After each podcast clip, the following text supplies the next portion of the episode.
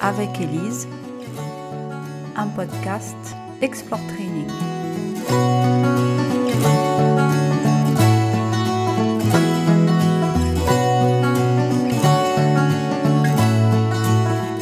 Pour cet épisode, j'ai interviewé Émilie Burt qui va nous parler d'une vie passée dans les montagnes et très très inspirante.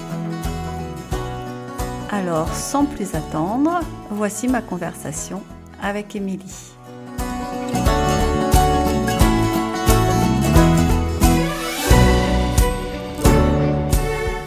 Bah, écoute, déjà, grand merci Émilie d'avoir accepté euh, mon invitation euh, comme première personne à, être interviewée sur, euh, sur le, le podcast. Euh, j'ai pensé tout de suite à toi en fait parce que tu regroupes pas mal des choses que que, j'essaie de véhiculer dans toutes les choses que je fais, à savoir le sport, la nature, l'envie, le yoga. Euh, donc ça c'est hyper cool. Peut-être je peux dire un petit mot sur la façon dont on s'est rencontrés parce que j'y pensais il y a pas longtemps en fait. Euh, j'étais euh, j'étais dans la Sainte Victoire et je me suis rappelé que c'était ça qu'on avait en commun. Euh, que j'avais à l'époque où c'était encore très peu développé en France, j'avais essayé de, de poser un FKT, ça veut dire un fastest known time, sur la traversée de la Sainte-Victoire. Donc j'avais pris un, un, segment, on va dire, un peu iconique hein, euh, qui passe par les crêtes de la Sainte-Victoire et j'avais essayé d'établir un, temps euh, le plus rapide connu qui s'enregistre sur un site américain, évidemment avec dans l'idée que poser une base qui serait immédiatement battue. Et, euh, et ça n'a pas été immédiat, mais ça a été bien battu quand même, puisque tu es passé derrière. Et donc, je me souviens euh, que c'était ma petite fierté d'avoir lancé ce truc-là et qu'à un moment, j'ai regardé, je me suis dit, ah mais non, mais là, il y a quelqu'un qui a été bien plus vite que moi. Et j'avais vu ton nom. Et c'était là, je m'étais dit, oh, chouette, euh, c'est chouette, j'aimerais bien la rencontrer. Ça, ça, c'est étonnant que, que, cette personne ait, sache que ce FKT existe et ait eu envie de le faire. Et ensuite, tu t'es inscrit à la formation de yoga bien plus tard. Donc, euh, euh, voilà, on a pu se rencontrer et maintenant je t'accompagne en coaching. Donc, on a des relations qui sont, on va dire, euh, beaucoup plus amicales, on se connaît beaucoup mieux. Mais notre première rencontre était, virtuelle, mais dans la nature. Tu peux peut-être rebondir là-dessus et, te présenter en nous disant, ben voilà, comment tu es venu à établir ce FKT de par ton, ton parcours sportif? Oui, tout à fait. Alors, euh, donc, Émilie, je suis, je vis dans les montagnes, dans les Hautes-Alpes, du côté de Guillestre, entre Guillestre et Vars. Et bah, mon parcours sportif, il a été assez varié, on va dire. J'ai commencé avec une enfance très sportive en touchant un petit peu à tout. Euh, du tennis, de la gym, de la danse, du patinage artistique, de la voile. Euh, et puis, je suis arrivée au volet euh, assez tard. Et ça a été vraiment une véritable passion. Donc, voilà, j'ai gravi pas mal d'échelons dans le volleyball en allant vers le haut niveau. Et puis, ensuite, ben, envie de faire autre chose parce que quand on passe son temps sur les terrains de volley, on a envie aussi un petit peu de sortir de là.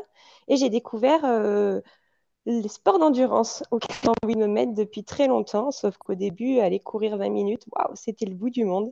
Je me souviens, euh, j'habitais en bord de mer et faire 20 minutes de course à pied, c'était juste euh, un effort surhumain. J'étais tellement fière quand je faisais l'aller-retour sans m'arrêter. Et puis, petit à petit, ça a pris de plus en plus de place dans ma vie. Je me suis mis au triathlon. Donc, euh, j'ai fait du triathlon, j'ai fait du duathlon. Le problème, c'est que quand je me mets dans un sport, ben, j'y vais à fond. Et donc, du coup, ben, de plus en plus d'entraînement. Et puis, je me suis mis tournée vers le trail. J'ai découvert le trail euh, un petit peu avant la naissance de mon fils Martin, donc ça doit faire 15 ans peut-être. Et, euh, et puis donc Martin est arrivé, j'ai un petit peu mis le sport de côté, pas trop longtemps. Et puis après, j'ai vraiment voulu euh, me mettre à fond dans le trail. Et j'ai fait euh, quelques belles années de trail avec pas mal d'entraînement. Et du coup, dans ces années-là, eh ben, je m'entraînais beaucoup et j'ai vu que justement ces FKT existaient et je me suis dit ah bah tiens euh, c'est sympa il y en a un près de la maison. Donc euh, parce qu'à l'époque j'habitais près d'Aix-en-Provence et je me suis dit ben allons voir. C'était vraiment une étape sur ma préparation de mon premier long trail un 75 km. Et je me suis dit, bah, allez, je, fais un peu de vitesse en ce moment, allez voir ce que ça donne sur ce parcours hyper accidenté. Je crois que c'est le parcours où il faut le moins lever les yeux du sol parce que c'est devenu une vraie patinoire, cette, cette Sainte Victoire. Donc voilà comment je suis arrivée sur ce SKT. Ah, écoute, c'est rigolo. Oui, c'est vraiment un, terrain très, très difficile. Je vais rebondir sur ce que tu disais à propos de, de la course à pied quand on commence et qu'on arrive à courir euh, ne serait-ce que 15 minutes sans s'arrêter 20 minutes. On est tellement fiers et ça paraît tellement difficile. Et comment on passe de, de, ça, de cette sensation qu'on va jamais réussir, que c'est difficile, à, un véritable amour pour, euh, pour l'endurance et, et, où ces 20 minutes finalement euh, sont plus un truc où il faut batailler, mais, mais presque une partie de plaisir. Est-ce que tu peux partager ton expérience à ce propos? Alors, euh, bah, je pense que c'est... J'ai toujours grandi quand même dans un milieu où euh, j'aimais mettre des objectifs, donc je pense qu'il y a ça aussi, c'est l'envie d'y arriver, ça forcément. Et même si c'est difficile, quand on a envie et quand on a un objectif, j'ai toujours voulu me donner les moyens d'y arriver. Donc je pense qu'il y a quand même beaucoup de volonté. C'est une histoire de volonté. Et c'est forcément ben, par la répétition. Hein. Les sports d'endurance, c'est assez ingrat, je trouve, parce que même maintenant, parfois, quand il suffit de s'arrêter euh, peut-être euh, deux semaines, trois semaines pour faire prendre un petit peu de repos, ben, s'y remettre au début, c'est toujours difficile. Mais par contre, cette satisfaction maintenant de passer des heures en montagne euh, sans fatigue et dans le plaisir le plus complet, ben, je pense que c'est ça qui me motive maintenant au quotidien. Après, comment j'ai réussi à progresser? Euh, Ouais, je pense que tout simplement, c'est de l'entraînement et y aller petit à petit, euh, augmenter la longueur, la, distance petit à petit, le temps passé à courir et, se dire, ben, à un moment donné, ça va payer, même si ça ne vient pas tout de suite. C'est ces petits efforts au quotidien euh, qui permettent de, progresser. Ouais, ouais, ouais. Ben oui, je suis totalement d'accord avec ce que tu dis. Je pense que le fait de réduire toute tâche qui nous paraît impossible hein, euh, à des petits segments, de la de la fractionner en, toutes petites étapes, ça rend ça rend les objectifs beaucoup plus euh, facilement atteignables que de se dire allez je vais aller courir une heure. Si on se dit si je commençais par dix minutes, quelques fois par semaine, ça paraît déjà beaucoup plus facile. Il y a autre chose que tu as mentionné, Émilie, qui m'a qui m'a un peu surpris. Euh, tu as parlé de tous les, tous les sports de, que tu avais fait petite, euh, le patinage artistique. Moi aussi, j'ai fait du patinage artistique. Donc, ah comme quoi, tout, tout mène au trail. Mais ce qui m'a étonné, c'est ce passage par un sport co, en fait, parce que tous les passages que tu as, tous les sports que tu as pratiqués avant, sont des sports euh, individuels. Le trail, c'est un sport de solitaire. Hein. on est souvent très, très seul pendant longtemps dans la montagne.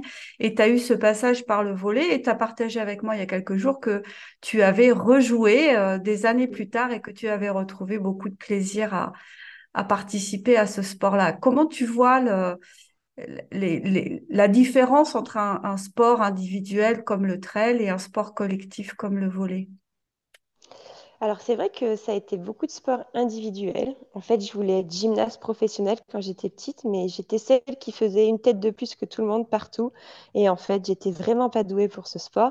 Donc, j'ai été à fond dans la gymnastique. Euh, je m'entraînais 9 heures par semaine et je voulais absolument performer. Je passais mon temps à regarder euh, les vidéos de Nadia Comaneci pour devenir comme elle et être euh, qualifiée pour les Jeux Olympiques. Mais j'étais vraiment pas douée, en fait. Et c'est vraiment un sport où j'aurais aimé vraiment faire carrière, mais je ne pouvais pas, c'était pas assez pour moi.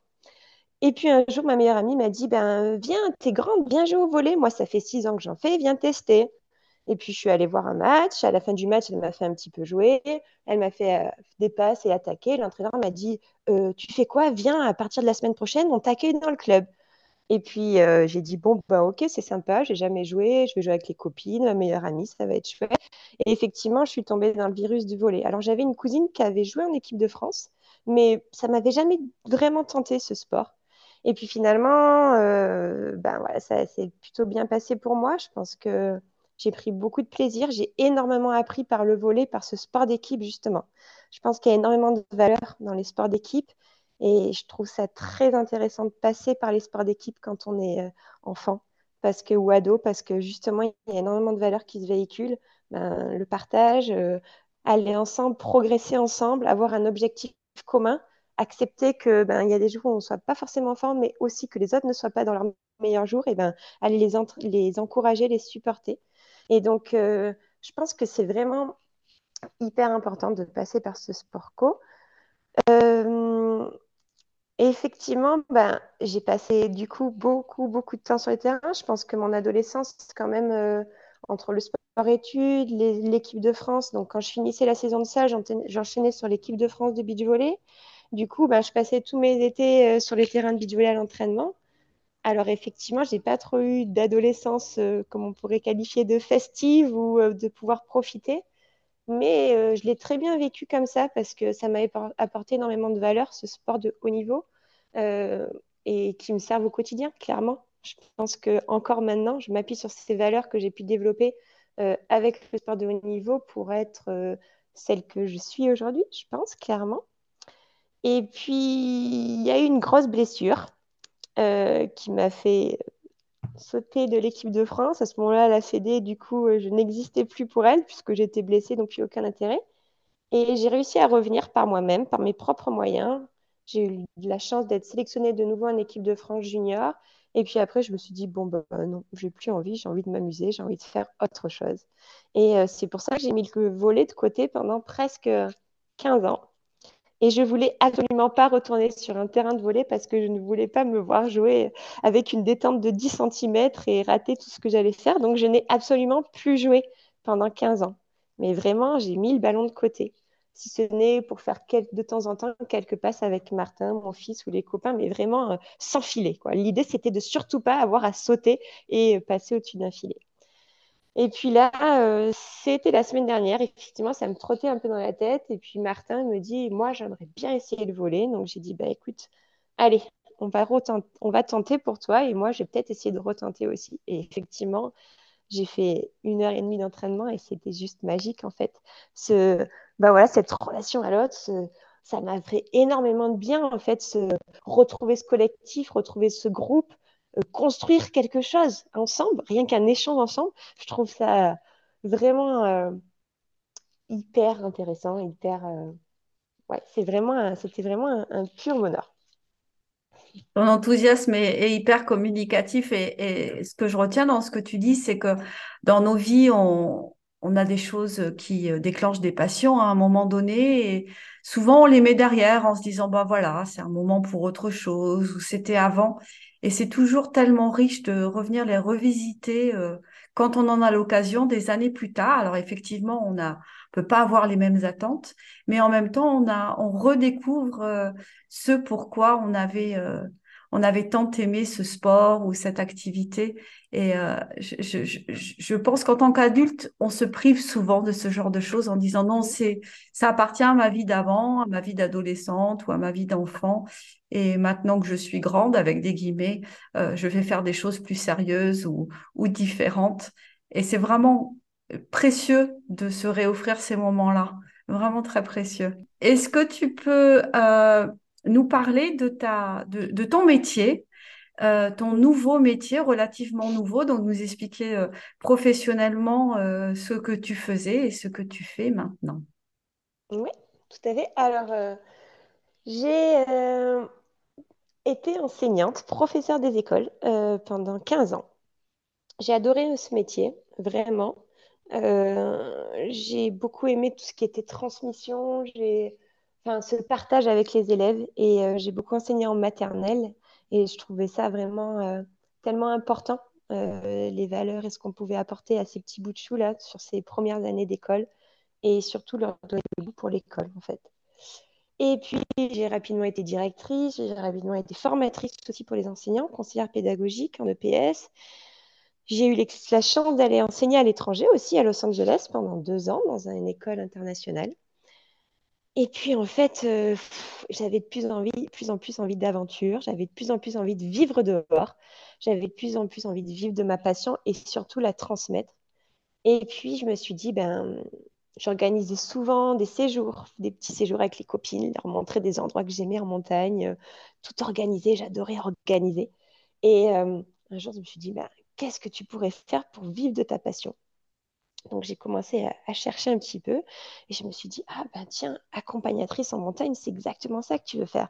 Amener des gens dans un endroit que tu aimes, leur faire découvrir la montagne et puis euh, allons-y, voyons. Donc j'ai passé, euh, je me suis préparée, j'ai passé le probatoire pour commencer la formation. Et euh, bah, ça a bien fonctionné, je l'ai obtenu et puis bah, je me suis lancée dans cette reconversion. Il s'est avéré qu'en fait, c'était au moment où je devais repartir enseigner à l'étranger. Et avec les, euh, visas, ça n'a pas pu se faire. C'était la fin du Covid. C'était encore un petit peu compliqué. Et du coup, j'avais ma dispo et je me suis dit, ben, c'est le moment de lancer. Donc, hop, éducation nationale de côté.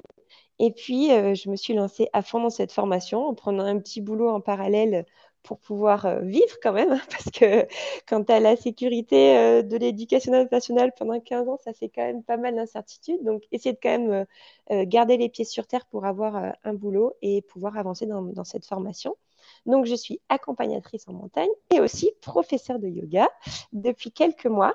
le yoga aussi, c'est un sport, enfin, ouais, une activité où je sais pas comment la qualifier. J'ai pas envie de parler de sport, j'ai pas envie de parler d'activité, j'ai envie de parler de de kiff, peut-être, de bien-être, euh, que j'ai découvert euh, il n'y a pas si longtemps que ça. C'était au Mexique, lors d'un voyage, par un pur hasard. Je voulais surtout pas euh, faire du yoga. Moi, ça allait être trop calme pour moi, ça allait pas bouger assez. Puis j'ai découvert ça, ouais, lors, oui, dans le Yucatan. On était dans un petit Airbnb et ils proposaient une séance de yoga. J'ai dit, bon, allez, c'est l'occasion, c'est les vacances, c'est cool, dans ton hamac, vas-y. Et puis j'ai bien aimé. Et puis après, j'ai pratiqué de retour aux États-Unis c'était assez marrant parce que c'était un prof euh, qui avait un chronomètre à la main pour tenir les postures.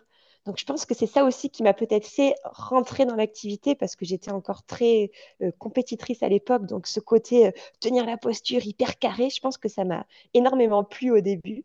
Mais en fait, je comprenais rien parce que c'était en anglais et que c'était trop technique pour moi. Donc, j'étais tout le temps en train de regarder à droite, à gauche. Mais je, cap je comprenais la moitié des choses. Et puis, euh, en rentrant en France, j'ai vraiment découvert ce euh, ce, pouvait, ce que pouvait être le yoga, parce qu'était le yoga, parce que ça se découvre encore toujours. Et euh, donc, j'ai continué à pratiquer, à apprendre et à comprendre enfin ce que je faisais. Et puis après, grâce à, toi, Elise, ben, j'ai encore approfondi et découvert ce que pouvait être le yoga et peu à peu trouvé ma voie du yoga. Et donc, depuis, depuis le mois de juin, je suis aussi officiellement professeure de yoga avec toutes mes félicitations. Euh, comment est-ce que tu, comment est-ce que tu euh, euh, maries les activités de, de yoga et d'accompagnatrice en montagne? Est-ce que tu essaies de faire des liens entre les choses ou est-ce que ça reste pour l'instant encore deux activités séparées pour toi? Alors, ça va dépendre des moments. J'essaie depuis le mois de juin de créer des séjours justement où, où je propose de la randonnée et du yoga.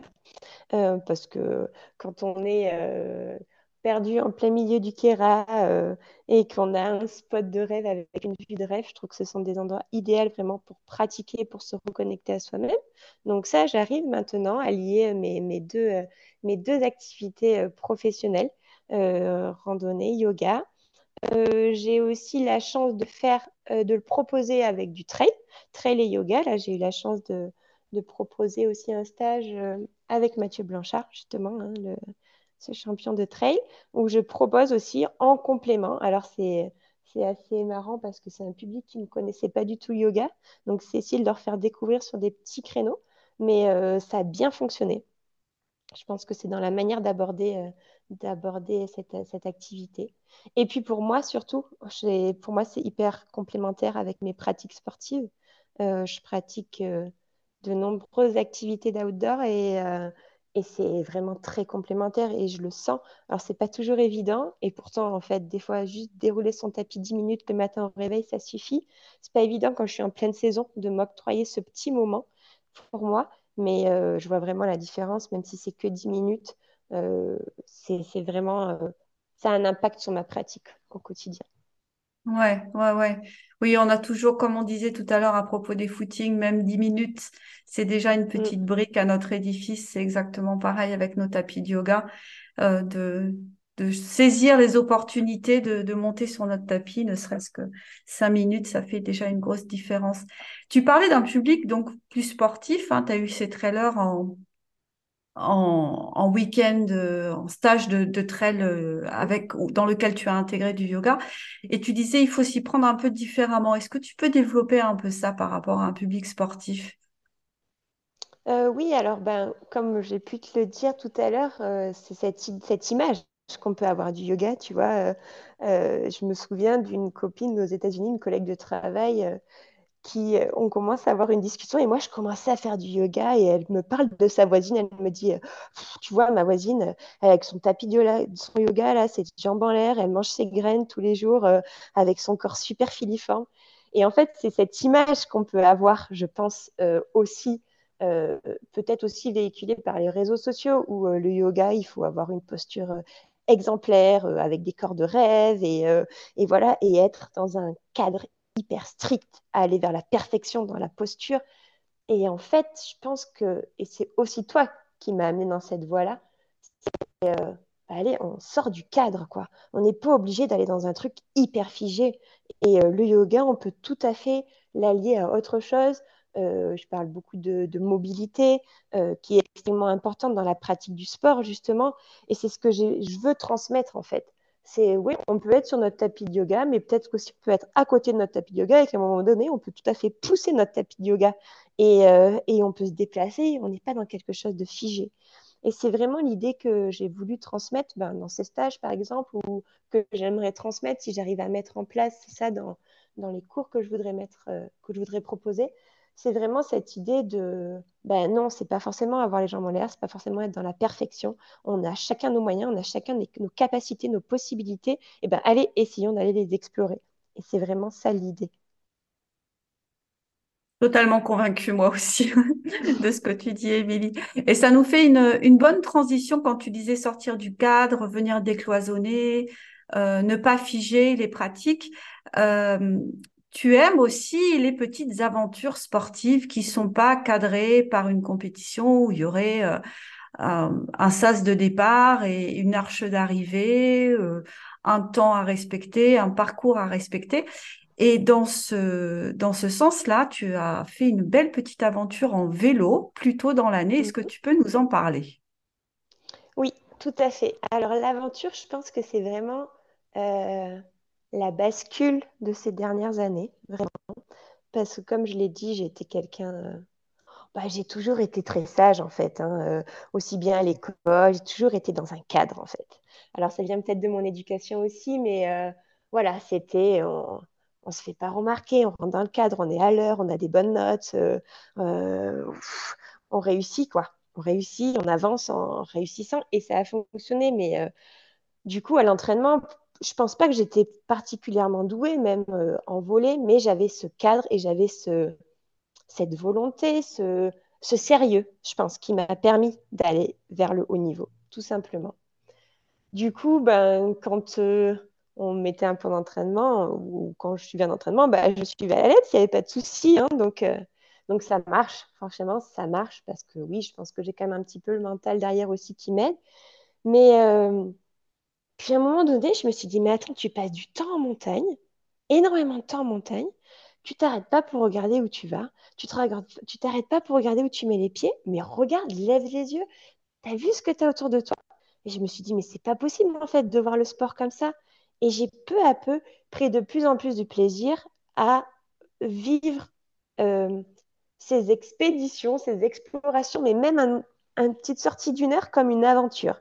Et pour moi, en fait, au quotidien, dès que je sors de chez moi pour aller passer du temps sur mon vélo, pour aller passer du temps euh, à grimper, pour aller passer du temps sur mon VTT, pour aller passer du temps basket au pied ou en marchant, bah maintenant, je le vis vraiment comme une aventure et un moyen d'aller explorer, découvrir.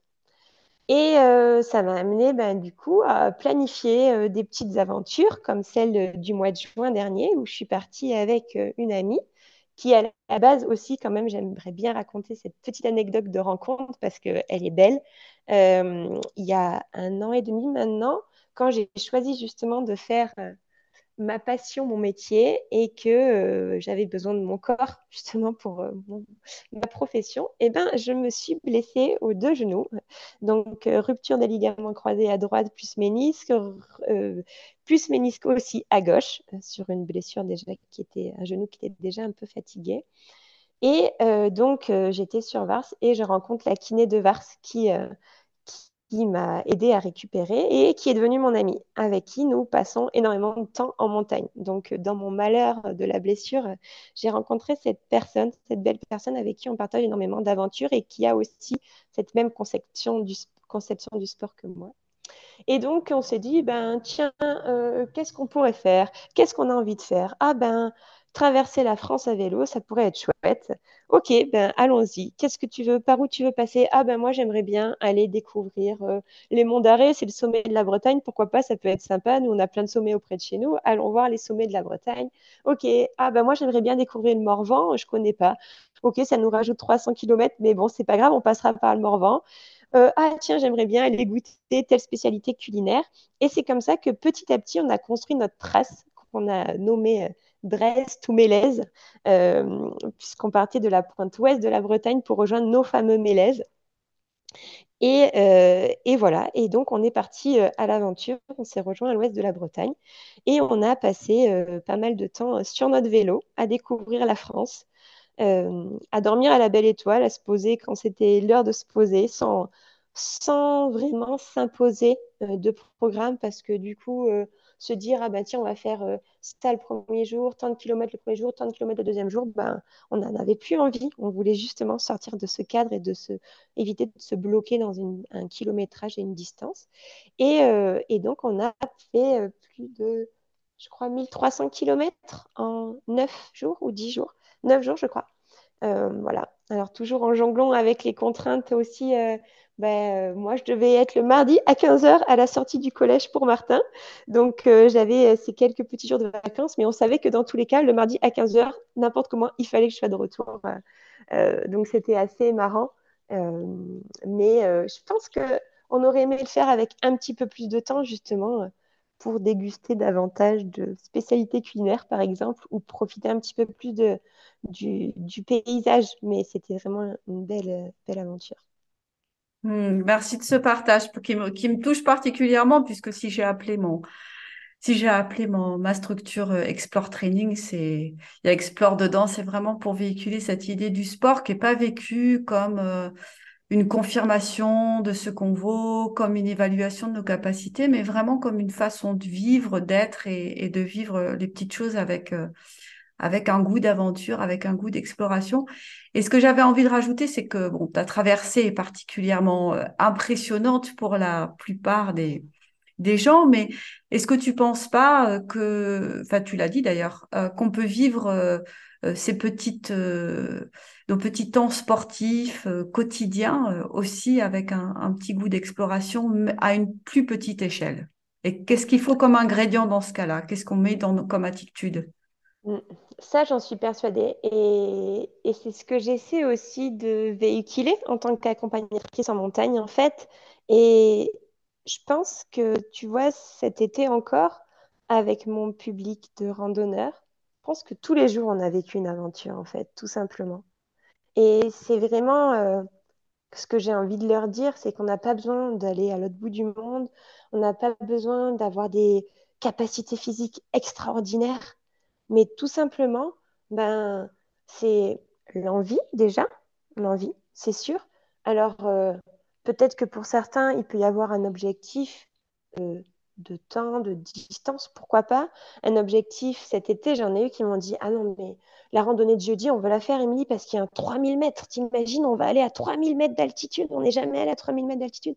Donc, je pense qu'il faut euh, tout simplement avoir une envie. Si on a envie de se dire Ah bah tiens, j'ai envie d'aller découvrir euh, euh, tel fromage dans telle région euh, et j'ai envie d'y aller en vélo, ben, pourquoi pas Peut-être qu'on mettra, on fera 40 km par jour. Et alors, en fait, l'idée, c'est pas forcément de, de, faire quelque chose d'extraordinaire, en fait. Avec nos moyens, tout simplement, on peut vivre des très belles aventures. Et c'est vraiment l'idée que j'ai envie de transmettre. Pourquoi pas aller bivouaquer à, à 10 km de chez nous en partant de la maison avec son sac à dos sur le dos. Et, on peut déjà vivre des très très bons moments ou tout simplement aller vivre un lever de soleil, comme toi tu l'as proposé, il me semble, la semaine dernière. Mais c'est aussi quelque chose que j'aime beaucoup proposer quand on fait des séjours. C'est cette magie d'enfiler la frontale à 3 heures du matin, partir dans la nuit, d'aller se poser en haut d'une montagne, regarder le soleil se lever. C'est des choses très simples pour moi, qui sont très simples. C'est juste euh, cette envie et euh, voilà, se dire qu'on n'a pas besoin de faire des choses extraordinaires pour trouver du plaisir et vivre une aventure. Je crois que c'est un parfait mot de la fin. Hein. C'est vraiment euh, cultiver ce goût d'aventure dans nos vies et voir que même dans un environnement qui est très simple, pas aussi privilégié que le, tien, c'est-à-dire peut-être dans un univers citadin, on peut aussi aller explorer sa ville avec ce regard curieux, nouveau, un peu comme si on la voyait pour la première fois. Moi, j'aime bien faire mes footings. Euh, euh, j'aime bien changer de, parcours, même dans la ville euh, que je connais.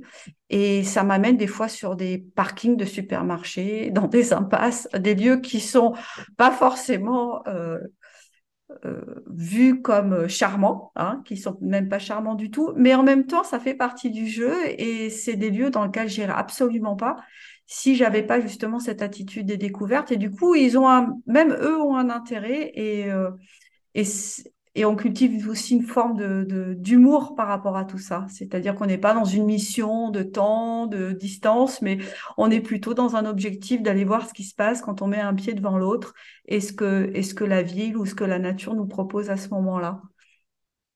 Tout à fait. Donc, je te remercie énormément, Émilie, d'avoir participé à, à, ce, à ce podcast. Et puis, euh, j'espère que tu reviendras pour nous raconter d'autres aventures. Donc, on peut te trouver euh, dans les Hautes-Alpes, à Guillestre en ce moment, à Vars en pleine saison, saison d'hiver, saison d'été, c'est ça? Oui, tout à fait. Mhm.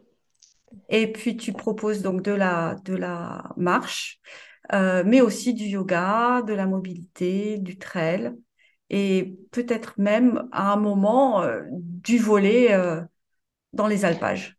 C'est ton. Ah oui, pourquoi pas Tiens, c'est vrai, c'est ça tester.